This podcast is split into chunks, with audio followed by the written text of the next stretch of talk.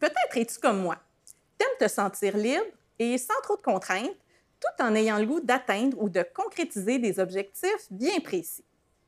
Est-ce que ça t'arrive de vouloir quelque chose de très défini et d'avoir du mal à faire un plan simple pour y arriver? Ça t'arrive de passer plus de temps à faire un plan qu'à faire des actions concrètes pour arriver à ton objectif? Pour finalement pas exécuter le fameux plan et être frustré de la situation? Moi, ça m'arrive. Et si je te partageais la technique qui a changé ma vie par sa simplicité, sa rapidité et sa super puissance? Installe-toi, on en parle dans quelques instants.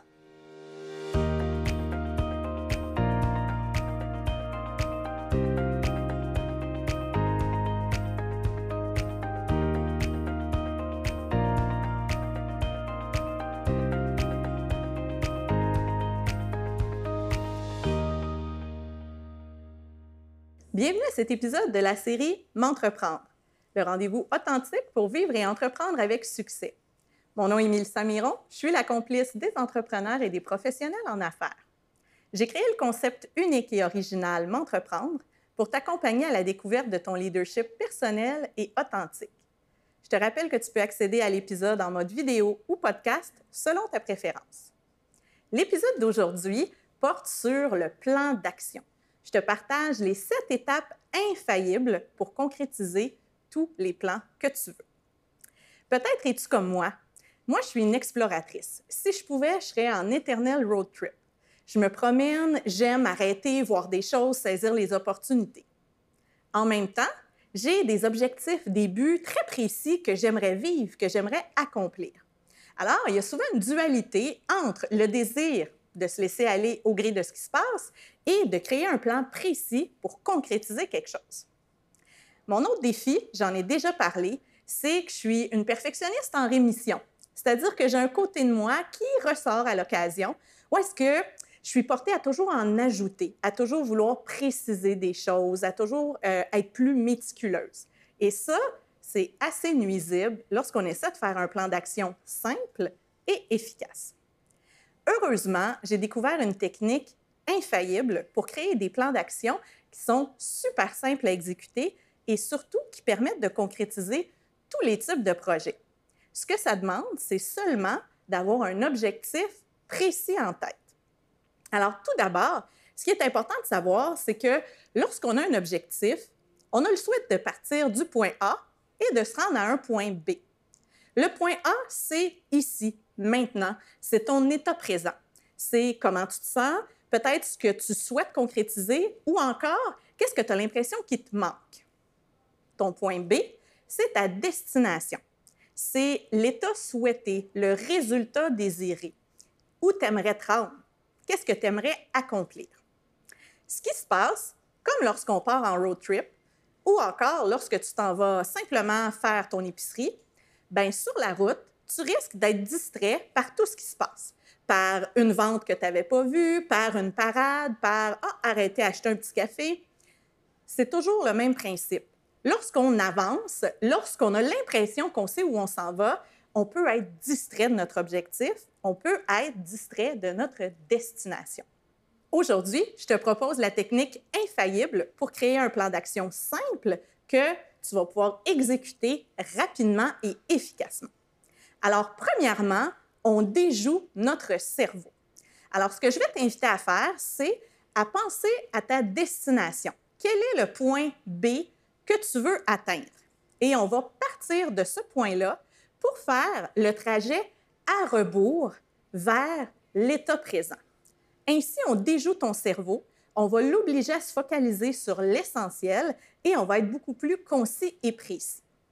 Alors, première étape, tu prends une feuille, tu écris quel est ton point B, ta destination, tout en haut de la feuille. Ensuite, tu fais travailler ton cerveau en disant, lorsque je vais être à ma destination, lorsque j'aurai accompli X, Y chose, quelle aura été l'étape juste avant d'avoir réussi? Quelle aura été l'étape juste avant celle-ci? Et tu vas reculer ainsi les étapes à rebours jusqu'à ton point A, ici, maintenant, ton état présent. En faisant ça, tu joues un tour à ton cerveau et tu l'amènes à se focaliser seulement sur les étapes utiles et précises de la destination jusqu'à aujourd'hui. Lorsque c'est fait, tu vas ensuite découper chacune de tes étapes de ta feuille et tu vas les placer sur la table devant toi. Tu vas les replacer en ordre chronologique. Donc, ce que tu vas avoir découpé au bas de la feuille va devenir en haut. Tu vas les replacer du point A au point B. Et là, tu vas avoir devant toi ton plan d'action tel que ton cerveau l'a perçu présentement pour atteindre, accomplir ce que tu souhaites, pour te rendre à ton point B. Ensuite, ce que tu fais, c'est que tu regardes ces étapes-là et tu te demandes, selon toi, est-ce qu'elles sont dans le bon ordre?